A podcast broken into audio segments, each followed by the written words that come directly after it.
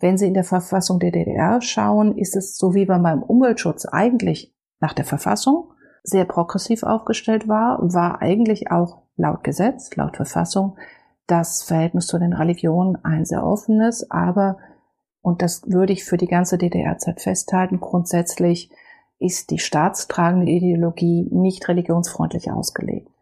Und Sie müssen sich vorstellen, dass die Kirchen gerade in der frühen Zeit der DDR die einzige wirklich große nichtstaatliche Organisation waren, die in eigenen Rechtsstrukturen funktionierte und auch Einfluss hatte.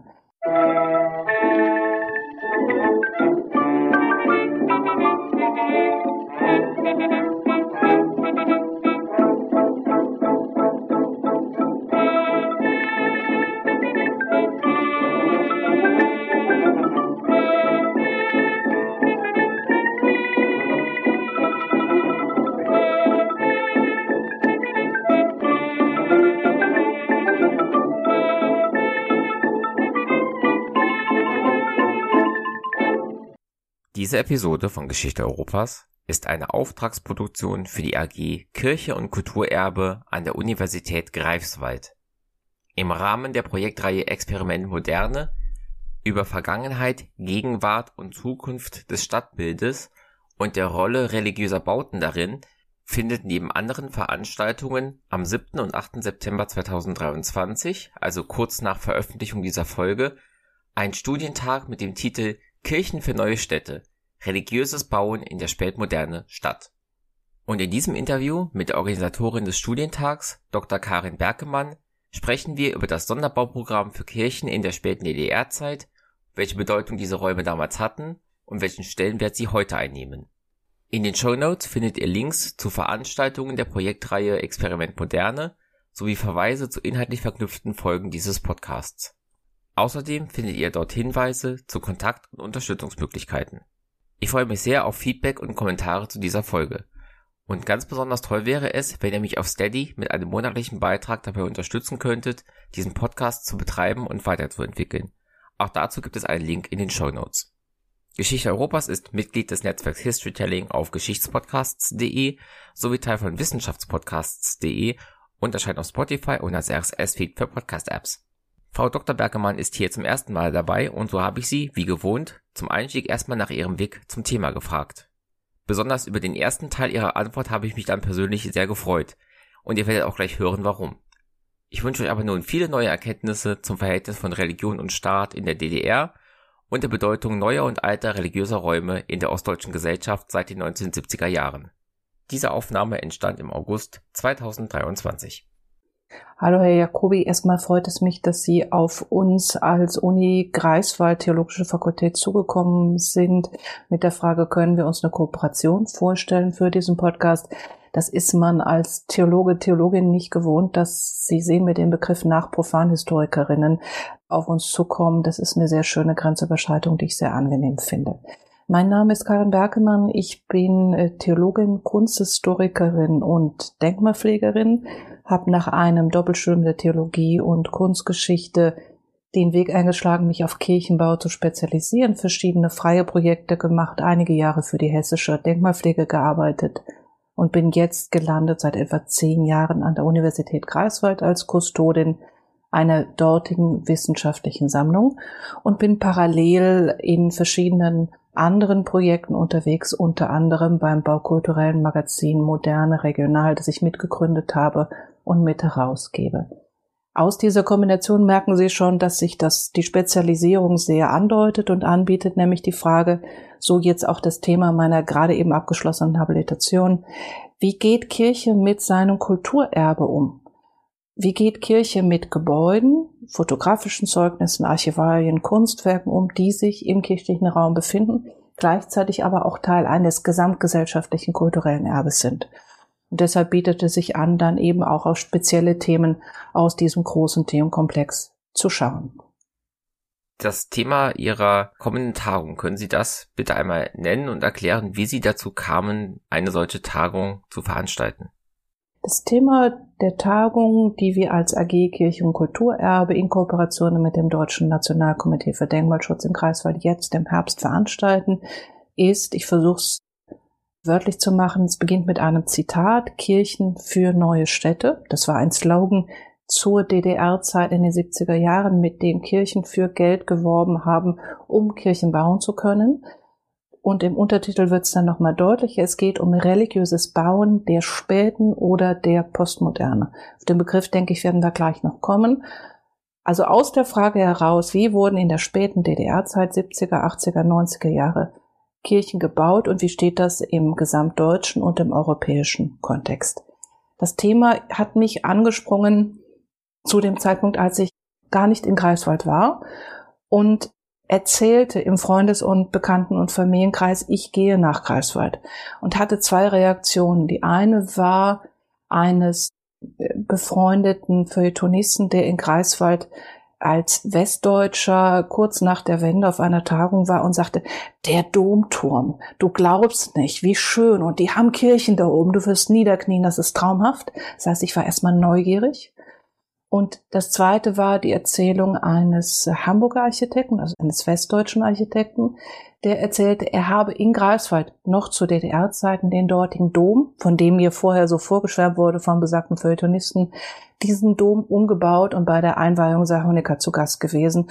Und er erzählte Geschichten von Grenzübertritt. Das heißt, ich ging nach Greifswald mit der Erwartung tolle Kirchen und eine spannende west-ostdeutsche Geschichte, wie positioniert sich Kirche zu dieser Zeit. Und das traf dann natürlich zusammen mit meiner Spezialisierung, die eh schon vorhanden war im modernen Kirchenbau. Und ich habe sehr viel gute Moderne hier gefunden, sowohl in Umbauten historischer Kirchen als auch an Neubauten und war dann neugierig, wie anders, wie speziell, wie, wie sehr ist das eine Sonderlösung und wo hat man dann doch Parallelen zu einer westostdeutschen Entwicklung oder zu einer westosteuropäischen Entwicklung. Also mich hat interessiert, ist das eine eigene Sonnenentwicklung, die es sonst nirgends gibt? Oder welche Querbezüge und welchen Kontext hat das? Und habe ein Buch gesucht dazu und es gibt keine Überblicksliteratur. Es gibt sehr gute Einzelstudien, aber kein Überblick. Und merkt, es arbeiten verschiedene Leute an verschiedenen Stellen daran und ich bin neugierig, diese Stimmen aus verschiedenen Forschungsbereichen in Greifswald für einige Tage zusammenzuführen mit einem gewissen Stolz, als jetzt Wahlkreiswalderin zu sagen, kommt doch mal an die Ostsee, wir haben hier wirklich auch sehenswerte Kirchen zu bieten. Jetzt haben Sie die architektonischen Fachbegriffe schon genannt, Spätmoderne und Postmoderne. Was macht diese Phase oder Phasen der Architektur aus? Was ist besonders im Sinne von Formen, Materialien und so weiter? Und wie grenzen sie sich von anderen Architekturarten ab? Wenn Sie einen Architekten oder eine Architektin fragen, die in den 70er, 80er, 90ern gebaut haben und sag mal, sagen, hör mal, du hast doch damals postmodern gebaut, dann runzelt sich die Stirn, großes Erstaunen. Ich nicht, nein, nein, ich habe modern gebaut, die anderen vielleicht postmodern. Also es gibt aus den Menschen der Zeit heraus, aus den Zeitzeuginnen heraus oft so ein, so ein leichtes Unbehagen gegen den Begriff der Postmoderne. Das hat damit zu tun, dass dieser Begriff gerade in den 90er Jahren ganz stark auch so ein Zeitgeistbegriff war, eigentlich eher so ein philosophischer Begriff, so eine große Schublade, in die man alles Mögliche reingepackt hat. Galt auch unter ArchitektInnen oft so als ein bisschen, das ist verspielt und das ist nicht so ernsthafte Architektur. Damit wollten dann die ArchitektInnen ungerne äh, gleichgesetzt werden. Zum anderen hat sich dieser Begriff aber in den letzten vier, fünf, sechs Jahren in der Forschung und auch auf Social Media als ein, ein sehr gutes Vehikel entwickelt, Strömungen der 70er, 80er Jahre zu transportieren, so wie der Brutalismus für die Zeit davor. Man hat endlich einen Begriff, das hat Vor- und Nachteile. Also Sie können sagen, dieses Label hilft uns, eine gute Öffentlichkeit zu schaffen. Sie können sagen, dass die Zeit war viel differenzierter. War sie auch. Was Sie aber festhalten können, ob Sie das jetzt Spätmoderne nennen oder Postmoderne oder anders, Sie können festhalten, dass Sie in der Mitte der 70er Jahre historisch und architektonisch eine Zäsur haben. Das können Sie festmachen, zum Beispiel im westdeutschen Bereich an der Wirtschaftskrise, Erdölkrise. Das können Sie weltweit festmachen. Sie denken an die Erklärung des Club of Rome, die dann zum Bewusstsein kam, dass man merkt, das, was wir als, als Fortschrittsversprechen der Moderne halten, hält nicht, weder sozial noch ökologisch. Das merken wir ja gerade im Moment wieder. Also die Moderne verliert ihren Zauber und verliert dieses Versprechen, alles wird besser. Und man sucht nach neuen Wegen. Das können Sie in der Philosophie finden, in der Literatur. Der Begriff der Postmoderne kommt eigentlich aus der Literaturwissenschaft. In der Architektur bedeutet das, dass Sie Schriften haben, schon in den 60ern, die dann in den 70er, 80ern an Macht und an Einfluss gewinnen, die sagen, wir brauchen keine kalte Architektur, sondern wir brauchen eine warme Architektur, die Geschichten erzählt, die in die Geschichte schaut, die Stilformen aus der Geschichte herausnimmt. Und daran können Sie dann auch postmoderne Architektur, wenn Sie es als Stil verstehen wollen, ich würde das jetzt mal tun für diese, für unser Gespräch, dann erkennen Sie Postmoderne genau daran. Die klassische Postmoderne, der, wenn Sie ein Klischee wollen, hat römische Säulen vorne, ein Dreiecksgiebel über dem Portal, kreisrunde Fenster, eine gestreifte Fassade. Aber woran Sie in jedem Fall etwas erkennen, was postmodern genannt werden kann, ist ein Bau, vor dem Sie stehen und der Ihnen eine Geschichte erzählt, der Sie anschaut. Oft auch ganz wörtlich. Sie haben zwei runde, zwei Rundfenster und drunter irgendwas, was wie ein Mund interpretiert werden kann. Also es ist eine erzählerische, eine sprechende Architektur. Und das ist unabhängig davon, ob Sie Ost oder West haben. Sie haben jetzt bezogen auf die DDR noch eine Sonderentwicklung, dass Sie, wenn Sie mit dem Begriff der Moderne arbeiten, man hat das jetzt eine Weile mit dem Begriff der Ostmoderne belegt für die DDR-Zeit, nicht genau parallel laufen in den, in den Zeitphasen. Das heißt, etwas, was ich in Karlsruhe oder in Hamburg, also der ehemaligen BRD als 50er Jahre betiteln würde, müsste ich in der DDR wahrscheinlich in die Bauzeit in die 60er Jahre legen. Also sie haben so etwas, man hat früher in der Forschung manchmal gesagt, eine verzögerte oder verspätete Moderne. Das ist nicht ganz fair, weil es ist nicht so, dass die später erst kapiert haben, sondern es ist eben eine eigene Entwicklung, die aber sehr wohl weiß, was im Westen zu der Zeit passiert. Also kurz gesagt, ob Sie Post- oder Spätmoderne sagen, Sie können deutlich einen Schnitt machen, mit Übergängen natürlich wie immer, aber es ist ein Umbruch im architektonischen Ausdruck, wie in der Generation, wie auch im Willen dessen, was man erzählen und zeigen will, in der Mitte der 70er Jahre. Und das geht dann bis etwa 1990, dann haben sie Fall des Eisernen Vorhangs, Mauerfall und so weiter. Und das läuft dann noch so in die 90er Jahre hinein aus. Deshalb finde ich persönlich den Begriff der Postmoderne hilfreich, um erstmal eine Gesprächsebene zu schaffen. Und dann kann man immer noch nach genaueren Differenzierungen gucken. Aber im Moment scheint mir dieser Begriff ganz tragfähig zu sein, um in eine erste Diskussion zu kommen. Was Besseres haben wir im Moment nicht. Geht es in Ihrer Tagung, in Ihrer Forschung denn nur um christliche Architektur oder beschäftigen Sie auch mit anderen religiösen Bauten, also zum Beispiel Synagogen und Moscheen? Ich habe gelernt, unter anderem von HistorikerInnen, die Frage aus der Zeit herauszustellen und nicht zu versuchen, in dem ersten Schritt gleich eine Frage von heute auf die Zeit überzustülpen. Und da wir bei der Tagung von der DDR-Architektur ausgehen, Architektur in der DDR ausgehen, ist eben das, was an religiösem Bauen, also Bauten von religiösen Gemeinschaften, sichtbar und untersuchbar ist, das sind Bauten christlicher Gemeinschaften. Sie haben meines Wissens nach keinen gestalterisch exponierten muslimischen Raum.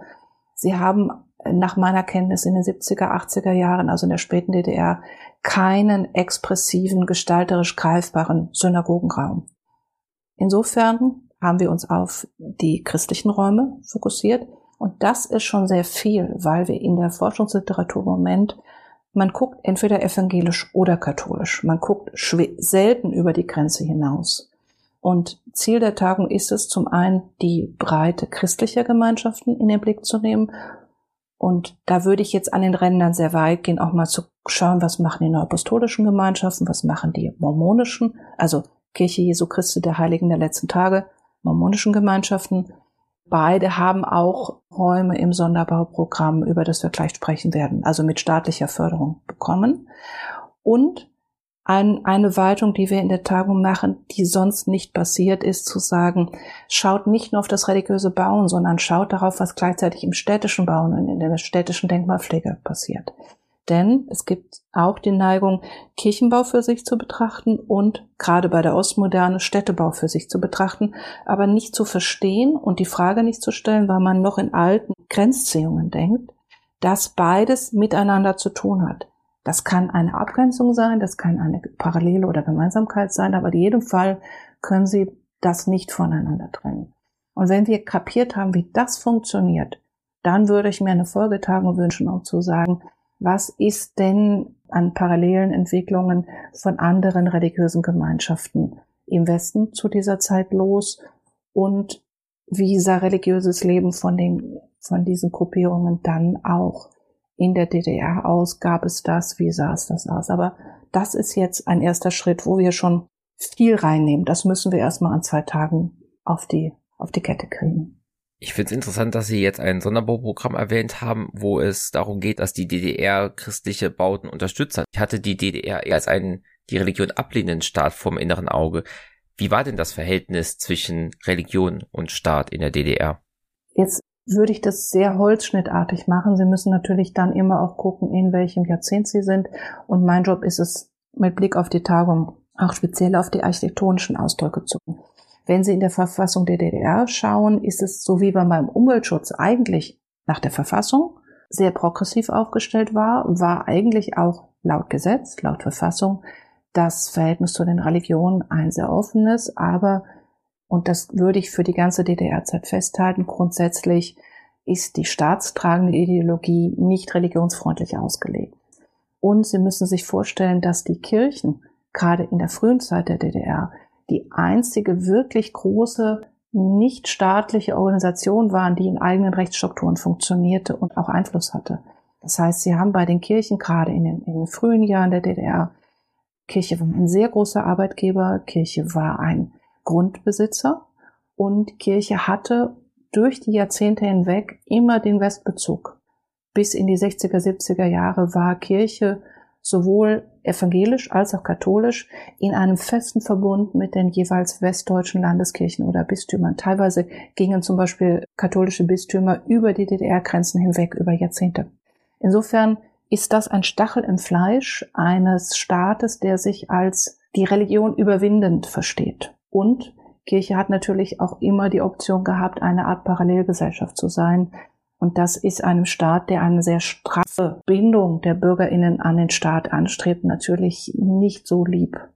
Aber wenn Sie es jetzt auf die Gebäude runterbrechen wollen würden, müssten wir einfach nochmal in die jeweiligen Zeiten hineingehen, weil es gibt immer mal Fenster, in denen dann gewisse Spielräume aufgemacht werden aus sehr unterschiedlichen Gründen, wo dann auch Kirchenbau eine kleine, kurze oder längere Blüte erfährt. Bevor wir uns dann gleich noch mit dem Kirchenbau genauer beschäftigen, würde ich gerne mal auf die schon bestehenden religiösen Bauten nach 45 in der DDR eingehen, die ja auch oft kriegsbeschädigt, teilweise aber noch unversehrt waren. Ich glaube, bei den Kriegsbeschädigten ist die Frauenkirche in Dresden das prominenteste Beispiel. Wie ist man denn mit diesen schon bestehenden Gebäuden umgegangen, vor allem im Hinblick auf so etwas wie Denkmalschutz? Es gibt eine sehr schöne Untersuchung von Henriette von Preußen. Ich erinnere, ist der Titel Der Griff nach den Kirchen, in dem sie genau diese Frage untersucht. Wie geht Kirche und Staat zusammen bei diesen denkmalpflegerischen Fragen des Wiederaufbaus?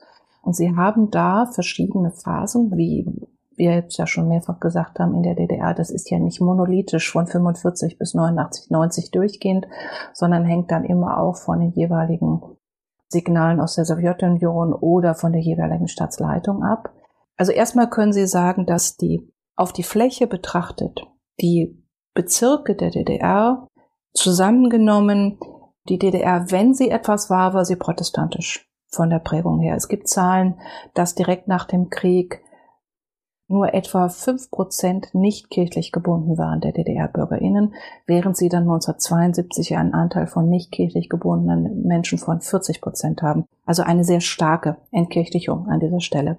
Aber erstmal können Sie sagen, dass dieses Gebiet traditionell aus der Geschichte heraus eher protestantisch geprägt war und die protestantischen Gemeinden hatten in der Regel auch eine alte Kirche, eine historische Kirche. Das heißt, da war auch erstmal kein Neubaubedarf da, aber es gab einen großen Bedarf an Wiederaufbau zerstörter Räume. Das ging dann in den ersten Jahren nach Kriegsende, solange es noch sowjetische Besatzungszone, also SBZ war, ging das auch in gewissem Maß. Es gibt sogar aus dem Badenischen Notkirchenprogramm, berühmtes Notkirchenprogramm, das vor allen Dingen in der BRD umgesetzt wurde, gibt es auch solche auf dem DDR-Gebiet. Ab 1950 wird das dann schwerer und es beginnen auch Kirchenabrisse, die staatlich intendiert sind. Also Sie können ja als Staat verschiedene Hürden dabei setzen. Sie können zum Beispiel kein Material oder keine Arbeitskräfte freigeben. Sie können eine Baumaßnahme nicht genehmigen. Es gibt verschiedene Hebel, die Sie ansetzen können. Und städtebaulich waren in den 50er Jahren in den Altstädten teilweise für die sozialistische Stadtplanung da gab es die 16 Grundsätze des Städtebaus von 1950, die dann staatlich aufgelegt wurden. Da waren die Kirchen irgendwie im Weg, weil die waren ja ein Zeichen einer Gesellschaftsform, das man ähm, überwinden wollte oder glaubte, mit, dem, mit der Gründung der DDR überwunden zu haben. Diese Abrisse kulminieren dann Ende der 60er Jahre. Sie haben in den 60er Jahren eine Verschärfung, eine Erschwerung des Verhältnisses zwischen Kirche und Staat unter Ulbricht. Da nehmen die Abrisse zu, da haben sie prominente Abrisse, wie zum Beispiel 1968 die Unikirche in Leipzig, die dann auch zu einem wirklichen Protest in der Bevölkerung geführt hat. Das Ganze öffnet und weitet sich dann wieder hin zu einer Instrumentalisierung oder Sie können auch sagen zu einer Wertschätzung der historischen Kirchen und damit auch zu Förderung von Sanierungen und verspäteten Wiederaufbauten in den 70er, 80er Jahren. Das heißt dann aber auch wieder, man nimmt als Staat diese historischen Kirchen in eine spezielle Rolle hinein. Sie können auch sagen, man instrumentalisiert sie. Also es gibt einen Wandel es gibt durchaus Wiederaufbauten, die vom Staat geduldet oder auch gefördert wurden. Sie haben ja dann immer auch noch die Rolle der Denkmalpflege, die so irgendwo dazwischen steht, zwischen diesen Fronten. Das kommt dann auf die jeweilige Phase an, aber im Prinzip können Sie sagen, dass sich die verhinderten Wiederaufbauten oder Abrisse steigern bis etwa 1968, als das Verhältnis zwischen Kirche und Staat sehr angespannt war und sich dann wieder entschärft zugunsten von staatlichen Geldern, Sanierungen und so weiter in den 70er, 80er Jahren, was dann aber wiederum auch bedeutet, dass man in Kirchen eine besondere Rolle zuweist. Sie hatten eben ausgeführt, dass die religiöse Bindung der Bevölkerung der DDR über die Jahre schrumpft. Warum war denn dann ab den 70ern trotzdem die Planung und der Neubau von Kirchen überhaupt auf der Agenda? Zum einen gab es einen Bedarf Jetzt kann man sagen, das braucht den Staat nicht stören, komme ich gleich zu. Aber zum einen haben sie, wenn sie sich denken, dass sie als Kirchengemeinden nicht neu bauen konnten oder nur sehr wenig. Also man konnte neue Kirchen bauen, aber nur in gewissen Zeitfenstern und nicht in dem Maße, dem man es wollte. Und gleichzeitig können sie die historischen Bauten nicht in dem Maße erhalten, wie sie das eigentlich bräuchten. Sie können sie damit auch nicht in eine Modernisierung reinnehmen, die der modernen Liturgie und Gemeindearbeit angemessen ist. Dann haben sie einfach einen Stau.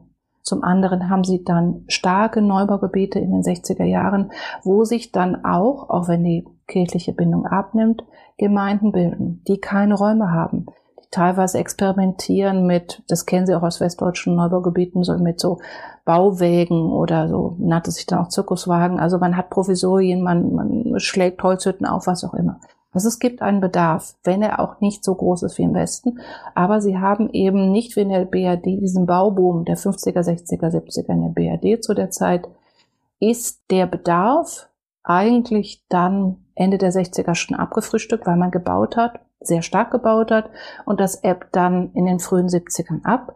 In der DDR ist es andersrum. Sie haben diesen Bauboom nicht gehabt und dann kommt eine Zeit mit dem Machtwechsel von Ulbricht zu Honecker, in der es Anfang der 70er eine ganz kurze Öffnung gibt. Honecker versucht am Anfang ähm, eine, wie soll ich sagen, eine kulturelle Weitung oder Öffnung. Das hält dann nur zwei, drei Jahre.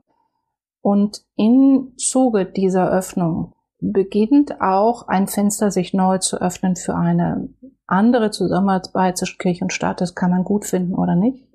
Und zum anderen war Honecker ab einem gewissen Zeitpunkt klar, er möchte internationale Anerkennung für die DDR. Sie haben 73 zum Beispiel die Aufnahme in die Vereinten Nationen von BRD und DDR, was ja dann auch bedeutet, man möchte als DDR auf Augenhöhe behandelt werden, auch von Staaten des Nicht-Ostblocks auf Augenhöhe behandelt werden mit der BRD. Zum anderen haben sie starke wirtschaftliche Probleme in der DDR zu der Zeit, die auch offen sichtbar werden, dass der Bauunterhalt, den man lange nicht reingesteckt hat, jetzt sichtbar wird. Also man kann diese Dinge auch nicht mehr mit ein bisschen Farbe beheben, sondern da, da sind substanziell starke Schäden. Und dann gibt es Modelle, die Sie auch kennen aus dem Bereich des Gefangenenaustausches zwischen also von Ost nach West. Man kauft die quasi mit Devisen frei als BRD über verschiedene Zwischenhändler. Und ähnlich funktioniert es dann auch im Kirchenbau, dass man eben gegen Westgeld Kirchenneubauten in Sonderprogrammen zulässt. Das hat für die, also der Staat hat dadurch Devisen. Er hat eine bessere Außenwahrnehmung und kann sagen, wir, wir sind doch fein mit der Religion, wir unterdrücken hier niemanden. Und Sie haben gleichzeitig auch in den Städten automatisch an gewissen Stellen eine Art von Mittelpunktsbildung. Also Sie haben jemand, der sich in verfallenen historischen Gebäuden, der einfach da ist, der auch Leben anbietet, der wieder zu einer Wiederbelebung der Altstädte beiträgt.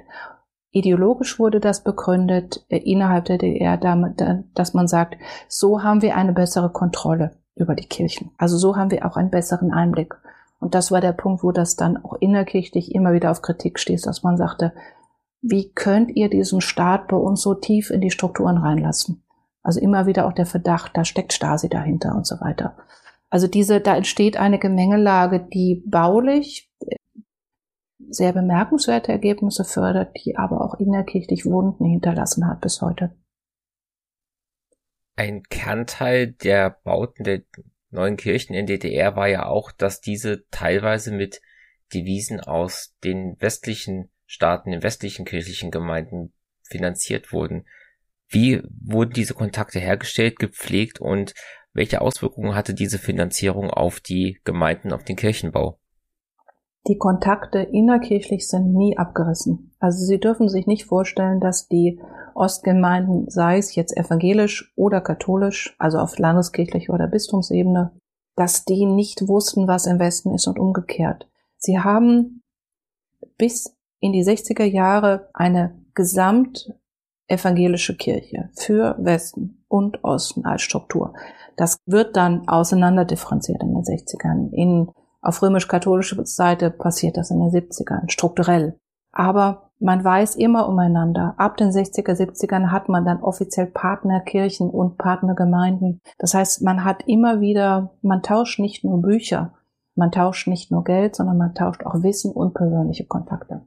Das war einer der Punkte, warum auch Kirchen äh, für die DDR-Staatsleitung immer ein, ein, ein Stachel im Fleisch darstellten.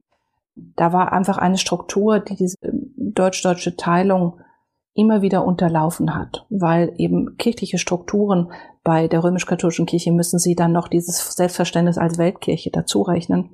Da reden sie dann nicht nur mit Berlin, sie reden auch mit Rom. Insofern, diese Kontakte gab es immer. Es gab auch immer, dass man sich mit Material oder mit Finanzen aushalf.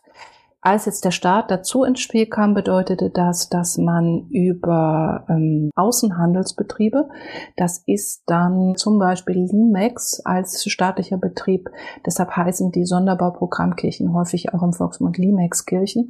Das heißt, sie haben einen Betrieb, der vermittelt und dann haben sie über die Diakonie auf westlicher Seite beziehungsweise das Bonifatiuswerkteil, die Caritas auf katholischer Seite, die die Vermittlungsfunktion dann übernehmen, haben sie einen Austausch an, also der Westen gibt in einem Tauschverhältnis von eins zu eins, was sehr günstig war für die DDR-Regierung, gibt für jede DDR-Mark, die in diesen Bau hineingeht, gibt die bundesdeutsche Seite eine D-Mark hinein.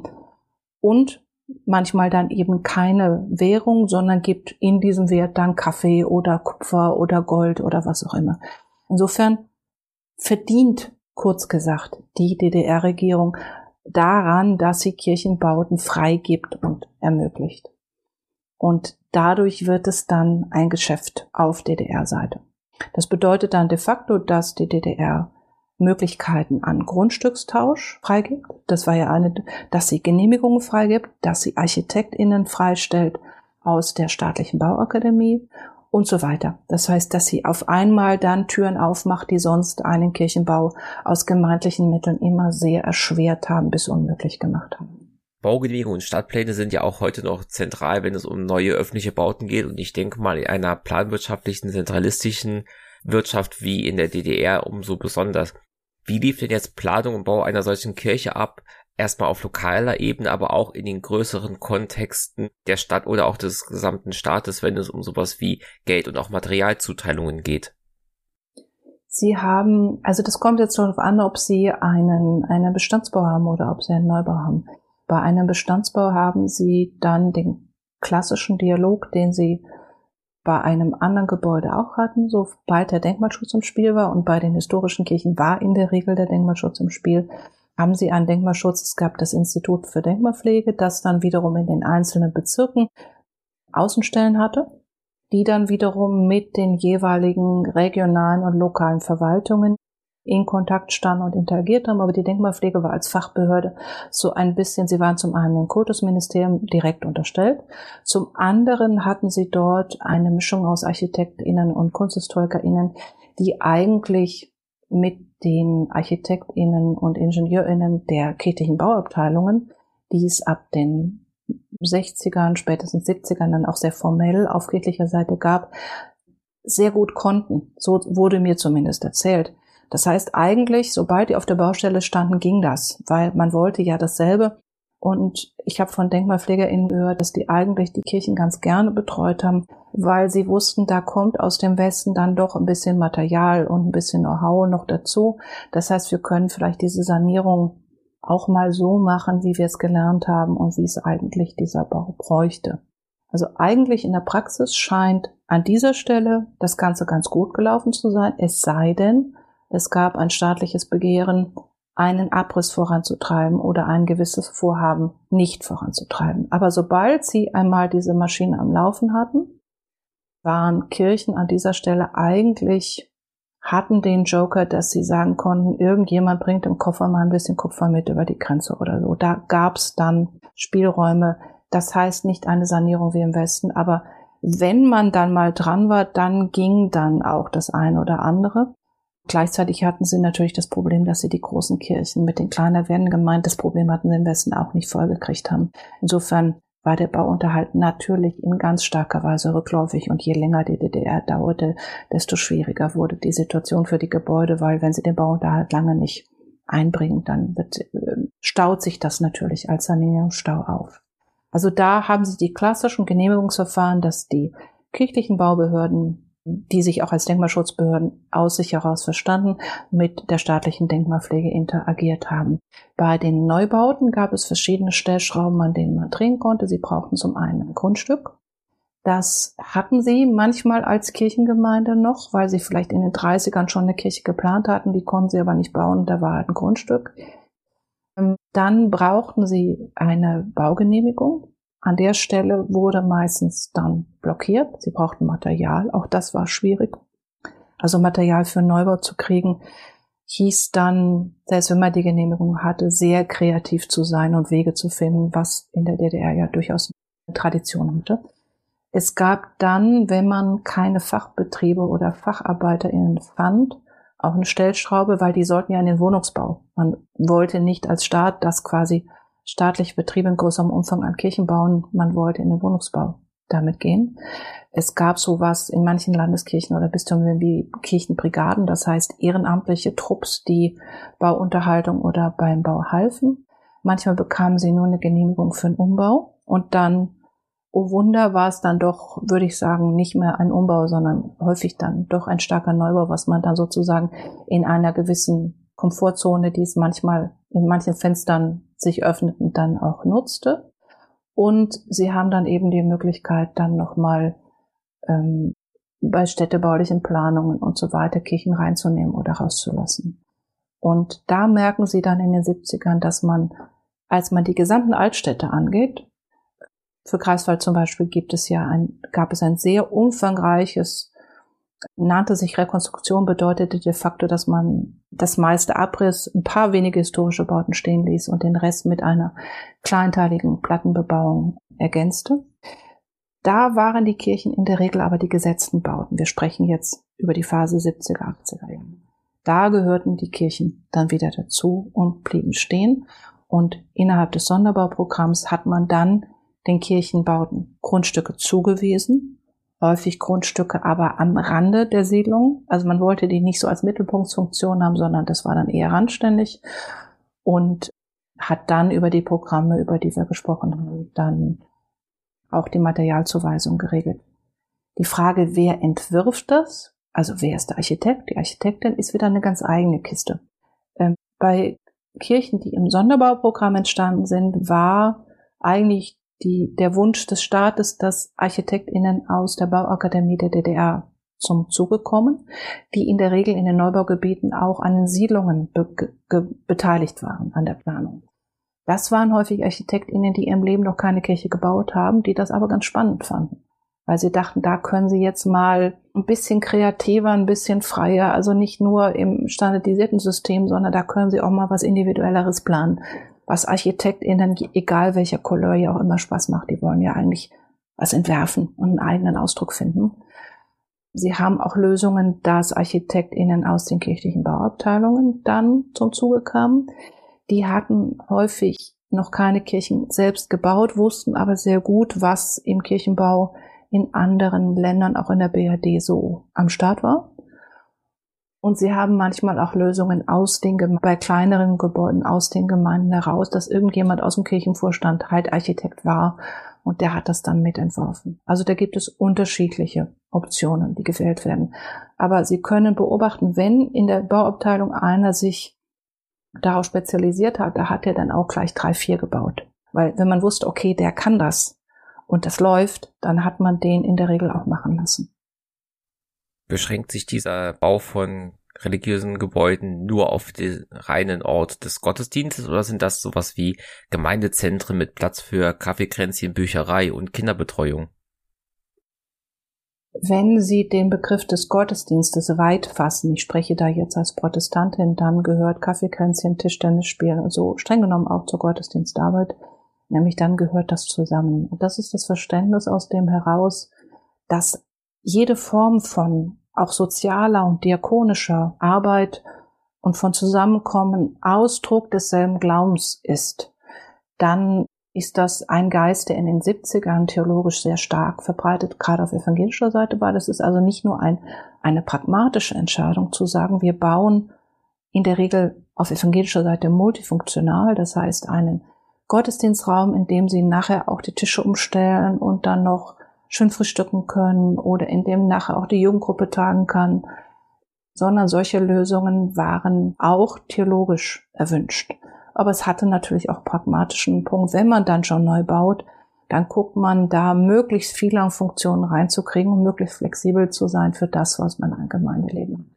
Also ja, auf evangelischer Seite sind das häufig Gemeindezentrum, aber, und das ist mir wichtig zu sagen, das wird in der Statistik dann häufig als Nicht-Kirche geführt. Das ist Quatsch, weil das sind sowohl gestalterisch als auch funktional als auch theologisch häufig sehr hochwertige Räume, die dieselbe Aufmerksamkeit verdienen wie ein reiner liturgischer Raum, in dem nichts anderes passieren kann. Auf katholischer Seite, also ich bin jetzt etwas holzschnittartig, aber auf katholischer Seite hat man sehr gemeinschaftsorientierte Räume. Das sind die Forderungen der Reformen des Zweiten Vatikanischen Konzils, das Mitte der 60er Jahre in Rom eine Reformbewegung in Gang gebracht hat, die sich dann noch umsetzt, die darauf hinausläuft, dass die versammelte Gemeinschaft im Vordergrund steht, der liturgischen Feier. Aber im katholischen Bereich haben sie in der Regel einen Raum, der rein der Liturgie vorbehalten ist, also der Messfeier, der Gottesdienstfeier, und dann in einer Art Pfarrzentrum, häufig unter einem Dach, zusammengebunden mit Schiebewänden zu, zuschaltbar, dann ein sehr flexibles Raumprogramm für unterschiedliche Formen der Gemeindearbeit. Das heißt, evangelisch ist es etwas beweglicher, katholisch ist es aber nicht minder flexibel, nur der Kern an liturgischem Raum wird dann stärker ausgezeichnet. Aber in beiden Fällen ist es ein sehr bewusster Ausdruck auch einer theologischen Haltung, der natürlich auch pragmatische Implikationen hat. Aber es ist mir wichtig. Es ist jetzt nicht so, dass man sagt, oh Gott, die armen Leute in der DDR, die durften ja nur eine Kirche bauen, deshalb mussten die alles in eins packen und die hätten das gerne anders gemacht, sondern das ist der, das ist State of the Art. Also das ist das, wie man auch im Westen zu dieser Zeit theologisch ein, im Kirchenbau unterwegs war. Und by the way, etwas, was uns heute in vielen Räumen fehlt im Westen. Also dieser, dieser pragmatische Umgang, viel Unterschiedliches in einem Raum machen zu können. Das ist etwas, wo man schon in den 80ern in der BRD gesagt hat, das können wir echt von der DDR lernen. Die haben jetzt schon Probleme, die wir in zehn Jahren bekommen, nämlich zu große Räume mit zu wenig Menschen. Und in den Altstadtkirchen zum Beispiel hat man sehr früh Lösungen in der DDR. Das sind dann die sogenannten Winterkirchen. Also sie trennen Räume unter der Empore zum Beispiel ab, um einen kleinen beheizbaren Raum zu haben, wo sie flexibel etwas machen können. Und dann können sie den großen Raum, den restlichen großen Raum im Sommer bespielen oder bei großen Veranstaltungen. Das heißt, diese Flexibilität, nicht zu sagen, wir brauchen, äh, das Frauenkränzchen braucht einen eigenen Raum und die Jugendgruppe braucht einen eigenen Raum und sonst noch und dann ist das der Gottesdienstraum, sondern zu verstehen, dass man auch in einem historischen Bau oder in einem Neubau verschiedene Funktionen miteinander pragmatisch flexibel in Beziehung bringen kann und damit auch mehr Leben in einen Raum bringt. Dieses Verständnis hat die DDR früher gelernt. Nicht immer ganz freiwillig. Aber das ist ein ganz großer Schatz an Wissen, an Pragmatik und an Flexibilität. Also ja, häufig Gemeindezentren und das ist eine der großen Stärken des DDR-Kirchenbaus. Nochmal mit Rückgriff auf die von Ihnen erwähnten sinkenden Zahlen der religiösen Bindung in der DDR wurden diese Gemeindezentren dann in den Gemeinden, in den Ortschaften dann auch so angenommen und genutzt, vielleicht auch über die eigentliche Gemeinde hinaus? Das ist sehr unterschiedlich. Es gibt Gemeinden, die sich diese Gebäude erkämpft haben, auch mit viel Eigenleistung dabei waren. Manche haben auch gesagt, bis wir auf das Sonderbauprogramm warten, das machen wir jetzt selbst. Diese Zentren sind häufig bis heute sehr gut angenommen, weil das das hat man sich sozusagen, die Steine hat man selbst geschleppt, das Geld hat man selbst gesammelt, das sind eigene Räume. Es gibt aber auch Umgestaltungen oder Modernisierungen, die man als von außen aufgesetzt wahrgenommen hat. So nach dem Motto, äh, wir sind doch eigentlich Diaspora, wir sind eigentlich ein kleiner, versprengter Haufen, wir sind das Licht der Welt, aber wir sind, wir sind, wir sind Christen halt in einer ansonsten fremden Welt. Und auf einmal kommt da Geld. Das kommt auch noch über den DDR-Staat, mit dem man sich in Feindschaft sieht. Insofern sind manche dieser Segnungen an moderne Mobiliar, an moderner Gestaltung, die kamen, hat man an manchen Stellen auch kritisch gesehen, weil sie Reform- und Widerstandsgruppen in den Kirchen haben, die sagen, das kriegt ihr doch nicht gratis. Der Staat will doch was dafür. Die wollen doch Einfluss, die wollen uns doch reinquatschen. Warum macht ihr denen die Tür auf? Das ist doch nicht unsere Kirche. Warum, warum arbeitet ihr so eng zusammen? Und dann haben sie teilweise auch ähm, Parallelentwicklungen, zum Beispiel bei der Einweihung des Kreiswalder Doms, wo, also der Kreiswalder Dom wurde ab den 80er Jahren modernisiert, auch innen. Dafür kam über die Partnerkirche aus dem Westen vermittelt ein Hamburger Architekt, also westdeutscher Architekt. Und der Bischof des damalig also war damals Bischofskirche bis heute. Und auf einmal kamen solche Sachen wie moderne Mikrofone, ein westdeutscher Künstler, der da Sachen gestaltet hat. Auf einmal kamen da sehr wertige Stühle, Materialien, die man sonst auf den Dorfkirchen nicht gekriegt hat. Da kommt ein Faktor rein, wie, wie ich das eben geschildert habe, dass man sagt, was macht ihr da? Diese Form, das, das ist nicht unsere Kirche. Und gerade beim Kreiswalder Dom obwohl ich baukünstlerisch und theologisch diese Gestaltung für sehr, sehr hochwertig halte und die auch unter Denkmalschutz steht, genau in dieser Fassung, haben sie bis heute in der Gemeinde Bestrebungen, die sagen, das ist eine Eröffnung bei der Honecker zur Einweihung dieser Kirche kommt, auch wenn ich etwas erschrocken war, als Honecker da aufgetaucht ist. Das ist nicht unsere Kirche. Also sie haben zum einen diese Räume sehr stark angenommen, weil man endlich einen Raum hatte und ganz froh war, den nutzen zu können. Und zum anderen bis heute an manchen Stellen, da knirscht es in diesen Räumen, weil man denkt, wir haben das zu, wir haben einen zu hohen Preis dafür bezahlt, auf der Sinne, dass wir uns als Kirche verkauft haben an dieser Stelle.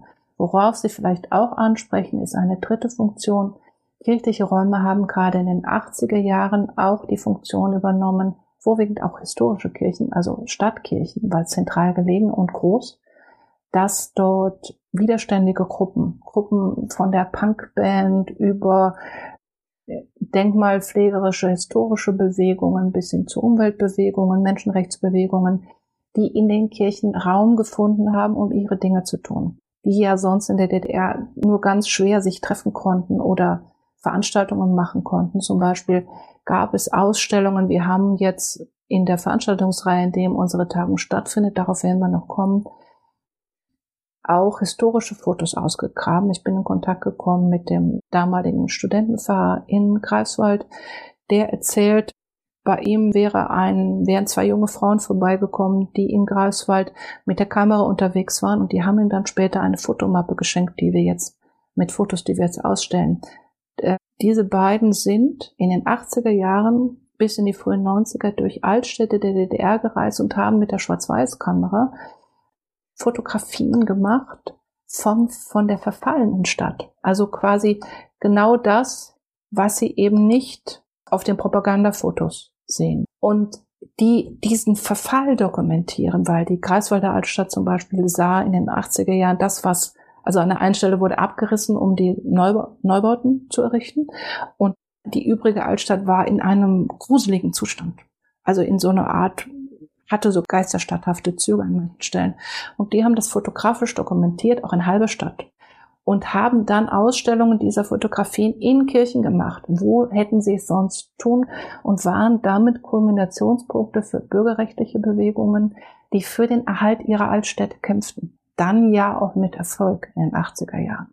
Insofern sind Kirchen immer auch Kulminationspunkte für bürgerrechtliche Bewegungen, widerständige Gruppen.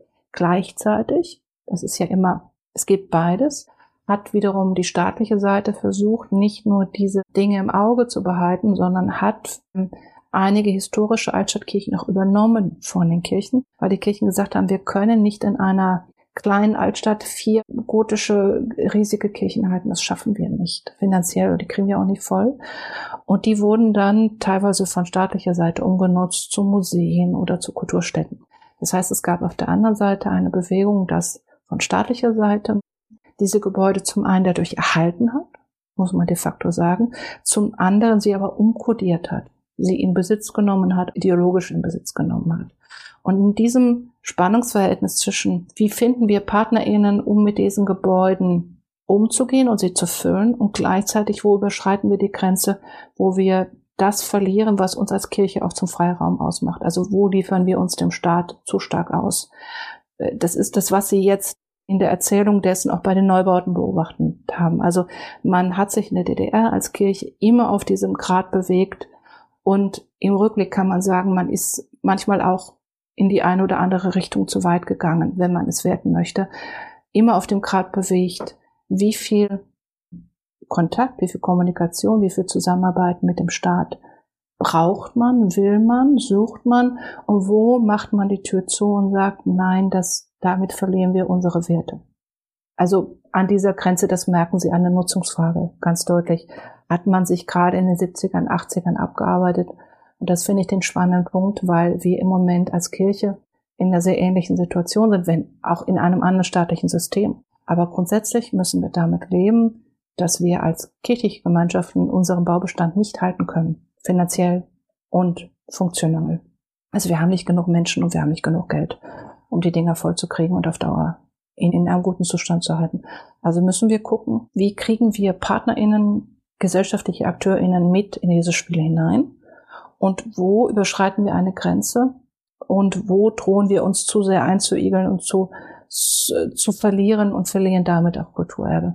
Das ist die Frage, die zu dieser Zeit auch auf der Nutzungsebene ganz deutlich vorhanden ist. Das macht es so spannend, sich mit diesen Gebäuden zu beschäftigen. Wie hat denn die Wende und die Wiedervereinigung die Kirchennutzung, den Kirchenbau und auch generell das Verhältnis zwischen Staat und Kirche verändert? Vielleicht auch mit dem Blick darauf, dass beim Ende der DDR ja auch christliche, ich nenne sie mal Widerstandsgruppen, auch eine gewisse Rolle gespielt haben.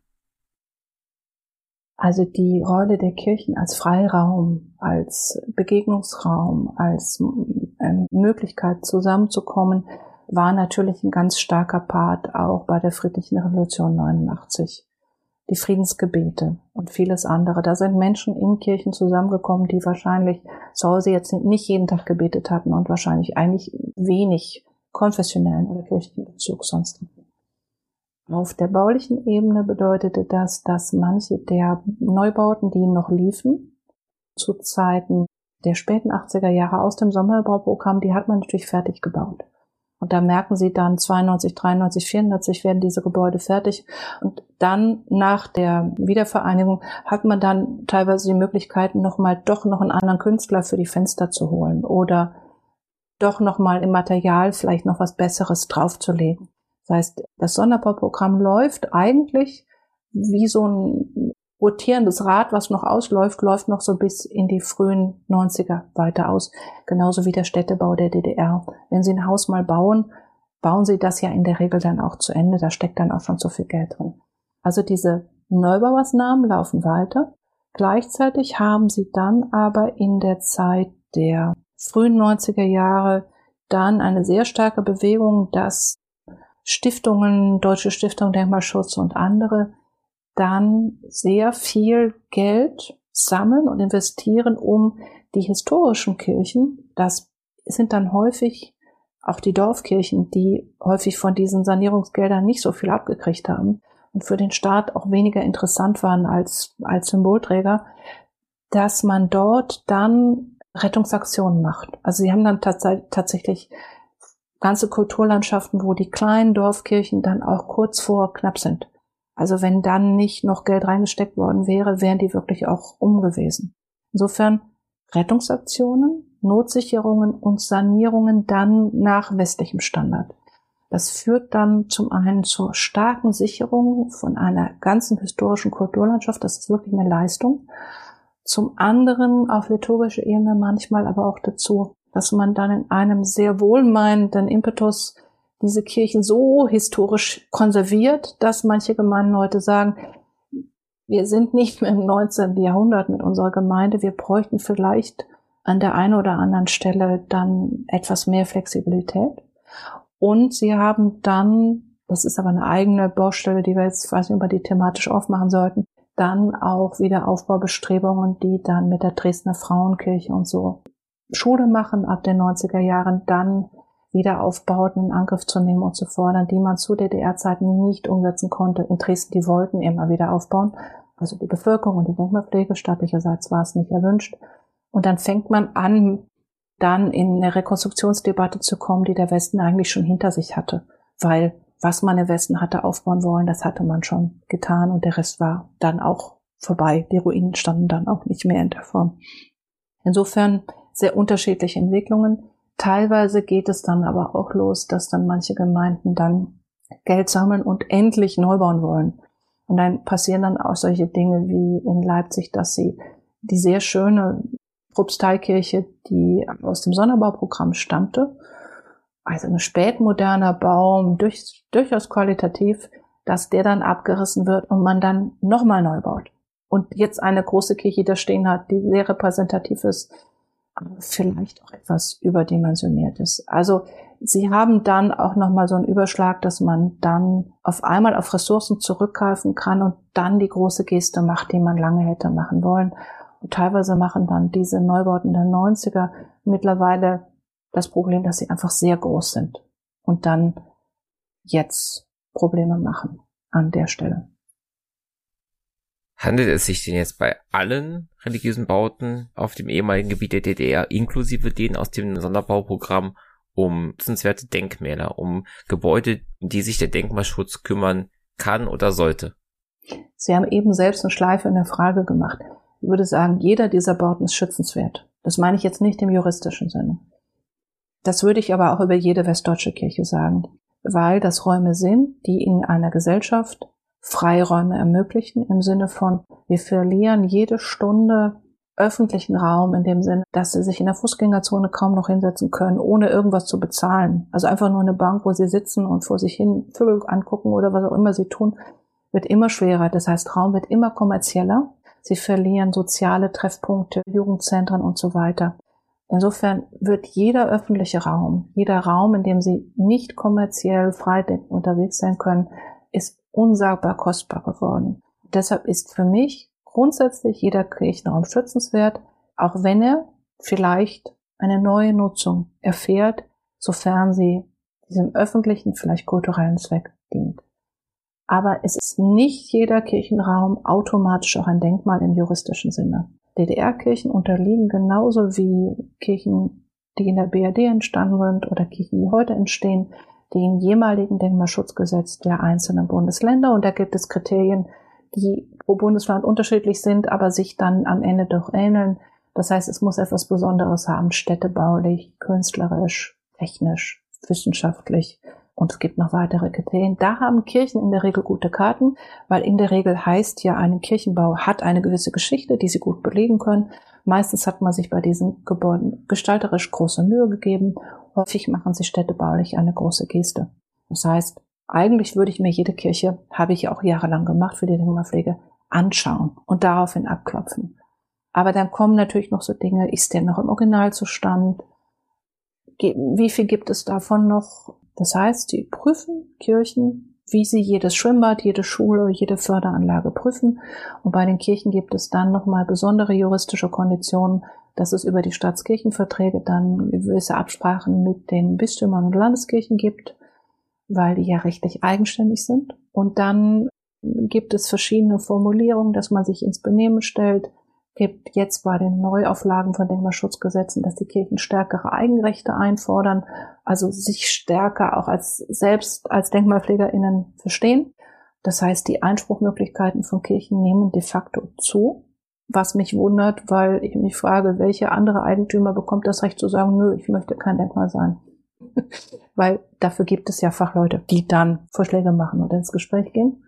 Aber um Ihre Frage kurz zu beantworten, ich halte jede Kirche, jeden anderen religiösen Raum grundsätzlich für schützenswert aus gesellschaftlicher Sicht, weil wir können uns nicht leisten, solche Freiräume zu verlieren. Aber ob sie Denkmale sind, wird einzeln geprüft und dann kann die Entscheidung auch Nein lauten.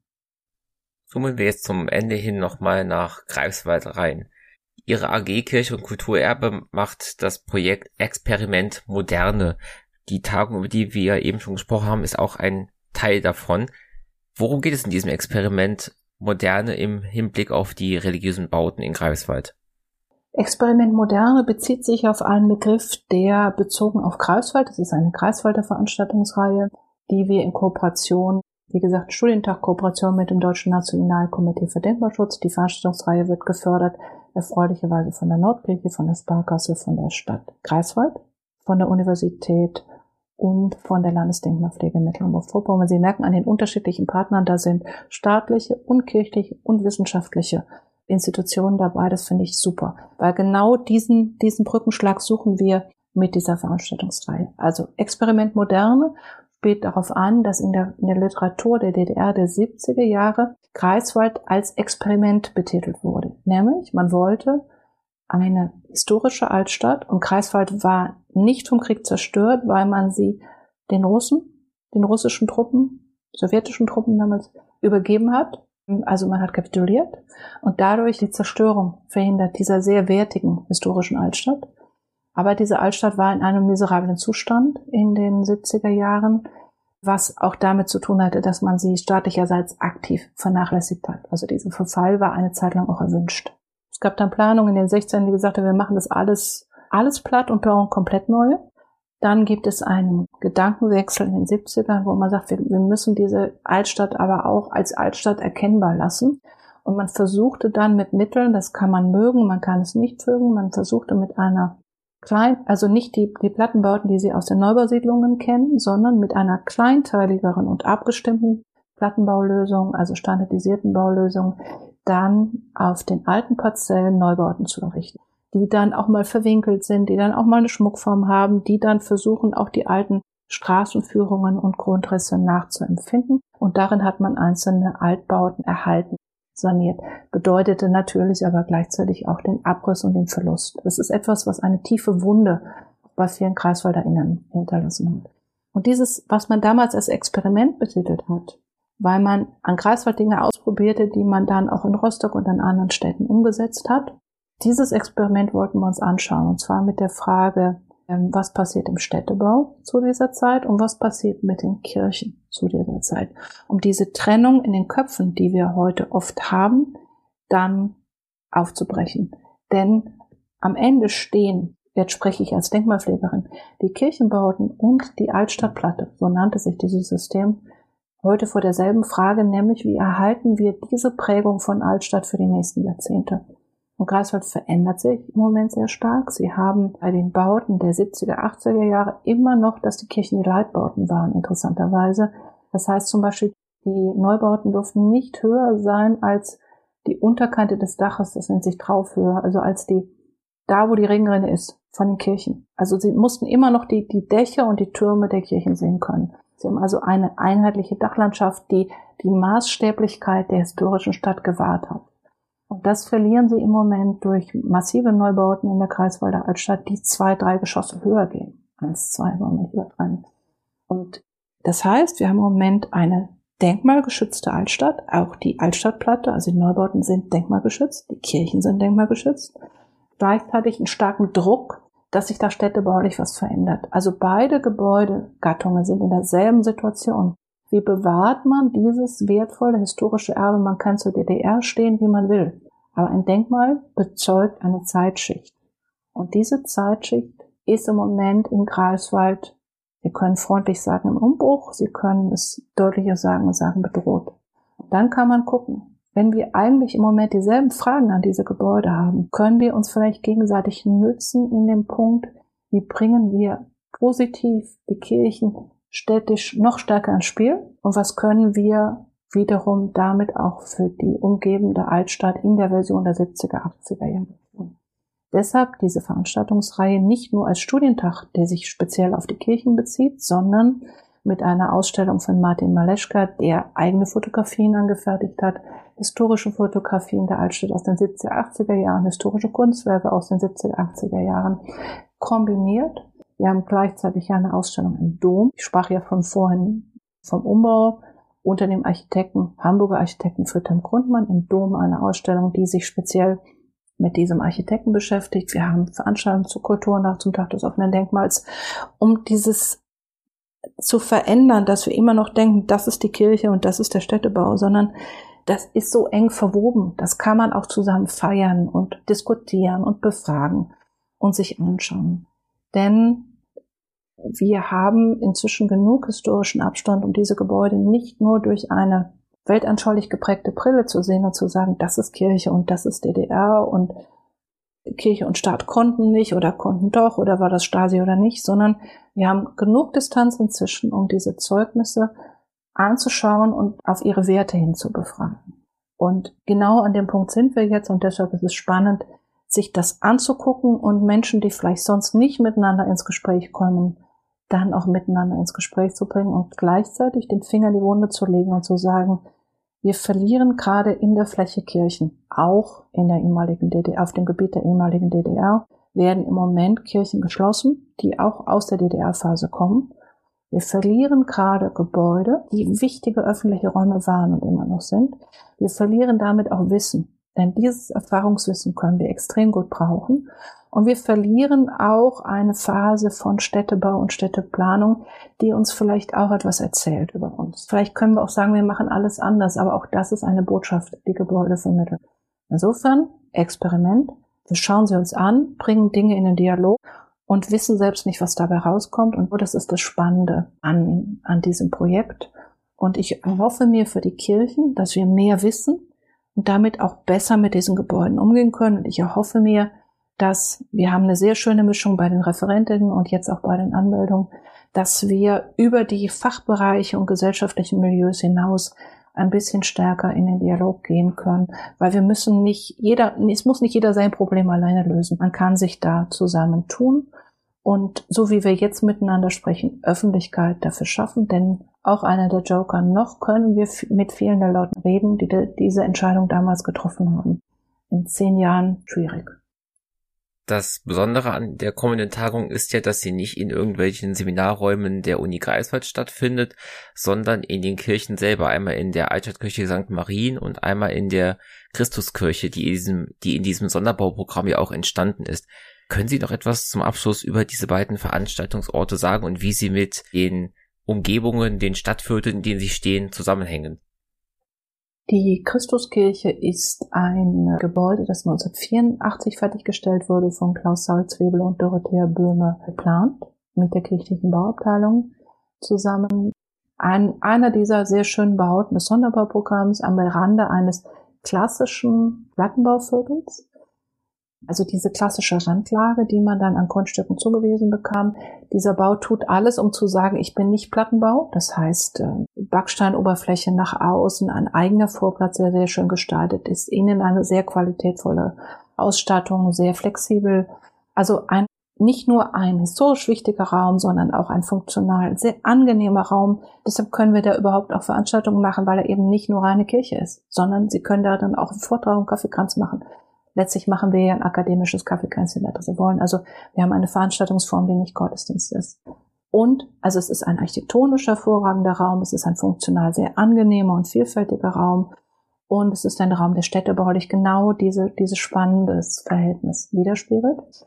Das ist der Raum, in dem wir uns mit der Frage Neubau und Zukunft, denn auch für die Christuskirche wird es, wird sich die Frage stellen, in einem Plattenbauviertel, das nicht von kirchengebundenen Menschen überquillt, wie gehen wir auf Dauer mit diesem Gebäude um? Und was kann dieses Gebäude über das hinaus, was sie eh schon tun, diesem Viertel anbieten? Wir haben deshalb auch eine Führung durch den Stadtteil, um zu verstehen, wie das drumherum und miteinander funktioniert. Und zum anderen sind wir in den Altstadtkirchen. Ich weite jetzt mal den Fokus von St. Marien. Wir sind mit der Ausstellung im Dom St. Nikolai. Wir haben über einen kleinen Stadtplan noch vernetzt. Den Hinweis geht zu St. Jakobi, geht zu anderen Kirchen in der Umgebung, die sich sehr anbieten. Also ich äh, weite Ihren Fokus jetzt mal auf die, auf die Altstadtkirchen. Das sind drei große, die alle eine Wurzel im 13. Jahrhundert haben, weil Kreiswald im 13. Jahr, 1250 gegründet wurde als Stadt, das ist eine Plangründung. Und alle diese Kirchen haben eine Sanierungsphase in den 80er Jahren erfahren, eben in dieser Altstadt, sogenannten Altstadtrekonstruktion. Und alle diese drei Kirchen sind zum einen wunderbare Räume, also touristisch und vom Gottesdiensterleben her Traum, jede von diesen dreien.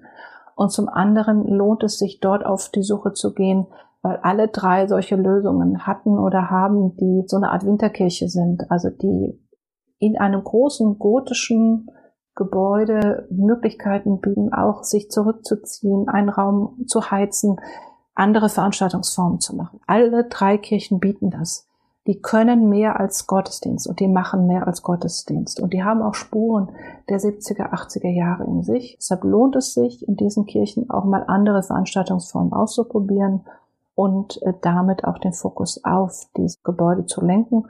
Und ich empfehle befreundeten ForscherInnen, die dann auch kommen zu schönen Tag dringend, sich auch in der Umgebung noch umzuschauen. Zum Beispiel gibt es auch eine sehr lebenswerte Schwedenkirche in einer der etwas von der Altstadt entfernteren Bezirke von Greifswald.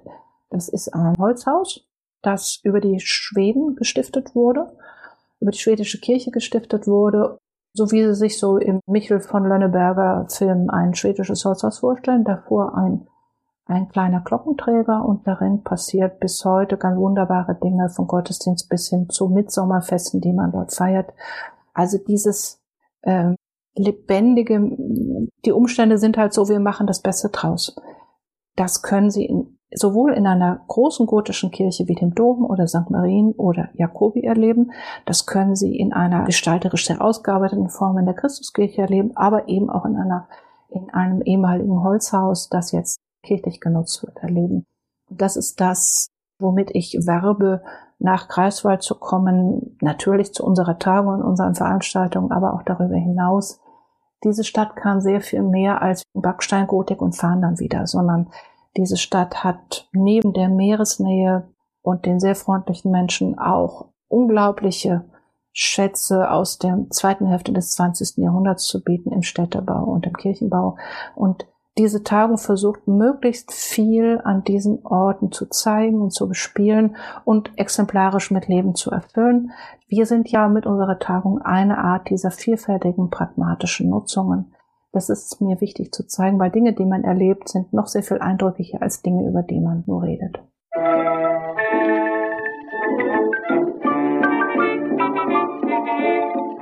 Musik